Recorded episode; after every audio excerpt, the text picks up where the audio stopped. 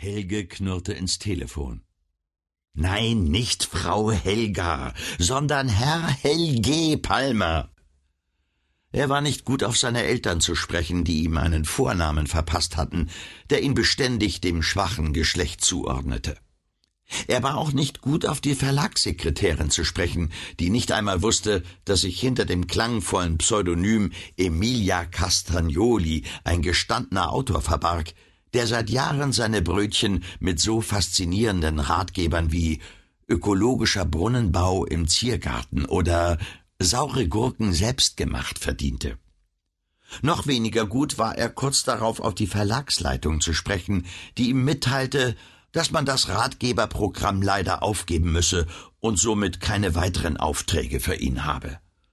Und überhaupt nicht mehr gut zu sprechen war er anschließend auf seine Agentin, die ihm als Trostpflaster für den Totalausfall seiner künftigen Einnahmen einen kleinen Vertrag über einen Kurzgeschichtenband aufs Auge drückte. Über Katzen. Auch das noch. Mein Gott.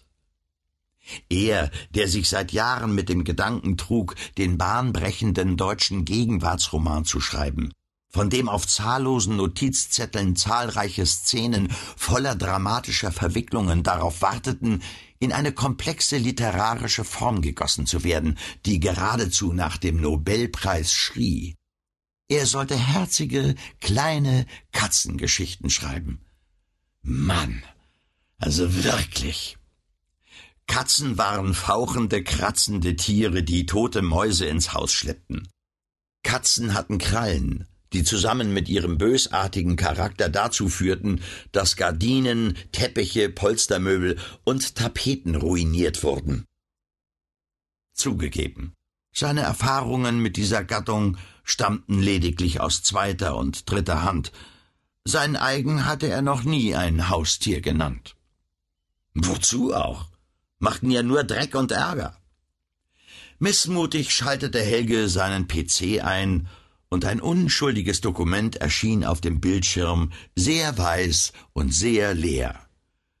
Katzengeschichten tippte er ein, damit wenigstens etwas dastand. Dann versank er in trübsinniges Grübeln. Produktiv war es nicht, weshalb er nach einer halben Stunde aufgab und in die Küche trottete, um aus den mageren Beständen seines Kühlschranks ein Thunfischbrot zu kreieren.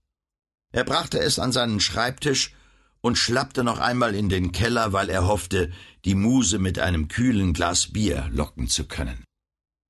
Die Wohnung, die der angehende Literaturnobelpreisträger bewohnte, lag in einem alten Villenviertel, dessen prachtvolle Häuser nun in kleine und kleinste Apartments umgebaut worden waren.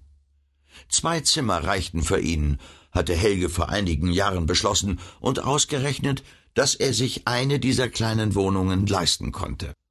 Er liebte sie sehr, denn an die Rückseite des Hauses schloss sich ein alter, fast parkartiger Garten an. Wenn er am Schreibtisch seines Arbeitszimmers saß, blickte er ins Grüne, was er als äußerst entspannend empfand. An diesem schönen Frühsommertag hatte er die beiden Fensterflügel weit geöffnet. Diese großzügige Einladung hatte ein ungebetener Gast genutzt, wie Helge feststellen musste, als er mit dem beschlagenen Glas zurückkehrte. Eine Katze. Irgendwie grau und schwarz, mager, struppig und mit giftig grünen Augen, wischte sich soeben die letzten Thunfischspuren von den Barthaaren. Das Brot war sauber abgeleckt, selbst die Mayonnaise fehlte. Mistvieh, fauchte Helge. Das Vieh nahm indessen nur die Pfote hoch, um sie gründlich zu putzen. Sehr beeindruckt schien es nicht zu sein. Mach, dass du hier rauskommst, du verflohter Pilzbeutel! Zu mehr als verbalen Attacken wollte Helge sich nicht hinreißen lassen. Handgreiflichkeiten, so fürchtete er, würden lange blutige Kratzer nach sich ziehen. Gegen Worte stellte sich der Besucher jedoch taub. Er ließ sich stattdessen auf den Papieren im Ablagekorb nieder, schlang den dunklen Schwanz um sich und begann, denselben unter leisen Schnurrlauten mit der Zunge zu bürsten. Wasser, fiel Helge ein. Katzen mögen kein Wasser. Doch als er die Blumenspritzflasche zur Hand nahm, fiel ihm ein, dass in der Ablage ja die Notizen zu den ersten Kapiteln seines bahnbrechenden deutschen Gegenwartsromans lagen. Er nahm von dem Einsatz der Waffe Abstand und schüttelte resigniert den Kopf, trug das abgeleckte Brot zurück in die Küche und machte sich ein neues, das er sicherheitshalber gleich vor Ort verzehrte. Zurück im Arbeitszimmer bemerkte er, dass sein Gast nun in einen gemütlichen Schlummer versunken war. Eine weiße Pfote hing über den Rand des Ablagekorbs, auf der anderen ruhte das helle Schnäuzchen, die Schnurrhaare rechts und links davon bebten leise bei jedem entspannten Atemzug. Eigenartigerweise konnte Helge sich von dem Anblick geruhsamen Friedens nicht losreißen, und so setzte er sich auf seinen Schreibtischsessel und starrte das Tier an. Der Kater, es war einer, was Helge aber noch nicht wusste, öffnete plötzlich seine Augen und starrte zurück. Es wirkte hypnotisch, und wie von selbst wanderten Helges Finger zur Tastatur seines PCs. Unschlüssig schwebten sie einen Moment über den Buchstaben, dann plötzlich erschienen auf dem Bildschirm die ersten Worte. Die Katze mit dem goldenen Schnurrhaar. Es war einmal in alten Tagen, da lebten in einem Land weit von hier noch die letzten Stämme des kleinen Volkes. Sie siedelten in stillen Wäldern in den Wurzelhöhlen knorriger Bäume unter den grünen Farndächern klarer Quellen oder in verlassenen Gräbern der Altvorderen, den Dolmen. Sie sorgten für Wachstum und Fruchtbarkeit und kümmerten sich um die wilden Tiere. Um die Menschen kümmerten sie sich auch. Allerdings neigten sie dazu, ihnen gelegentlich einen Schabernack zu spielen, weshalb die Großen sie mit gebührendem Respekt behandelten. Es gehörte zum guten Ton, ihnen abends kleine Elfenbrote und ein Schälchen Milch vor das Fenster zu stellen. Doch nichts bleibt, wie es ist. Und mit den Jahren kamen strenge Männer in das Land, die den Einwohnern eine neue Glaubenslehre verkündeten. Sie verboten ihnen, die Angehörigen des kleinen Volkes zu sehen. Die Menschen gehorchten, und wenn ihnen nun eines der zierlichen Wesen begegneten, schauten sie beflissen weg, damit die strengen Männer sie nicht des Aberglaubens bezichtigen konnten. Damit war natürlich auch Schluss mit Elfenbrot und Milchschälchen. Eine Weile hielten die Schönen es noch aus, dann aber fingen einige Menschen an, über ihren Wohnorten, den Quellen, neue Heiligtümer zu errichten, die Wälder abzuholzen, die Dolmen umzustürzen.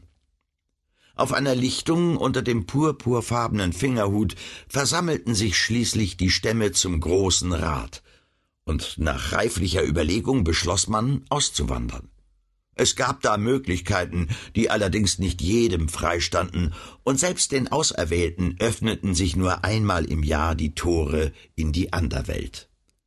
Zur Mitsommernacht war es soweit. Mit geschnürten Bündeln wanderten aus allen Richtungen die Kleinen zum Treffpunkt. Er befand sich unter den sechs Steinen, die von einer weiteren bemoosten Platte bedeckt waren und wie ein wuchtiger Tisch wirkte. Der Dolmen an der wilden Küste barg den Eingang, der sich auftun würde, wenn die Sonne am Horizont das Meer berührte. In dieser Nacht verschwand eine Elfe nach der anderen aus der Welt. Alle bis auf Elva. Sie hatte aus einem ganz banalen Grund den Exodus verpasst. Sie musste sich nämlich um vier verwaiste kleine Eichhörnchen kümmern, deren Eltern einem Jäger zum Opfer gefallen waren. Elva tröstete sie, brachte ihnen Körner, lehrte sie klettern und vor dem Fuchs fliehen, zeigte ihnen Baumhöhlen und verlassene Nester, in denen sie wohnen konnten. Außerdem gefiel es ihr, mit den jungen, übermütigen Hörnchen zu spielen. Darüber vergaß sie schlichtweg die Zeit. Müde kuschelte Elva sich bei Sonnenuntergang zwischen die buschigen roten Schwänze, und als sie am nächsten Morgen erwachte, hatte ihre Sippe die Gegend verlassen. Nun muss ich ein ganzes Jahr alleine auf dieser Welt bleiben, ohne Freunde, ohne Verwandten, ohne nächtlichen Ringelreihen unter dem Vollmond. Und die Menschen gucken mich auch nicht mehr an, schniefte sie erbarmungswürdig.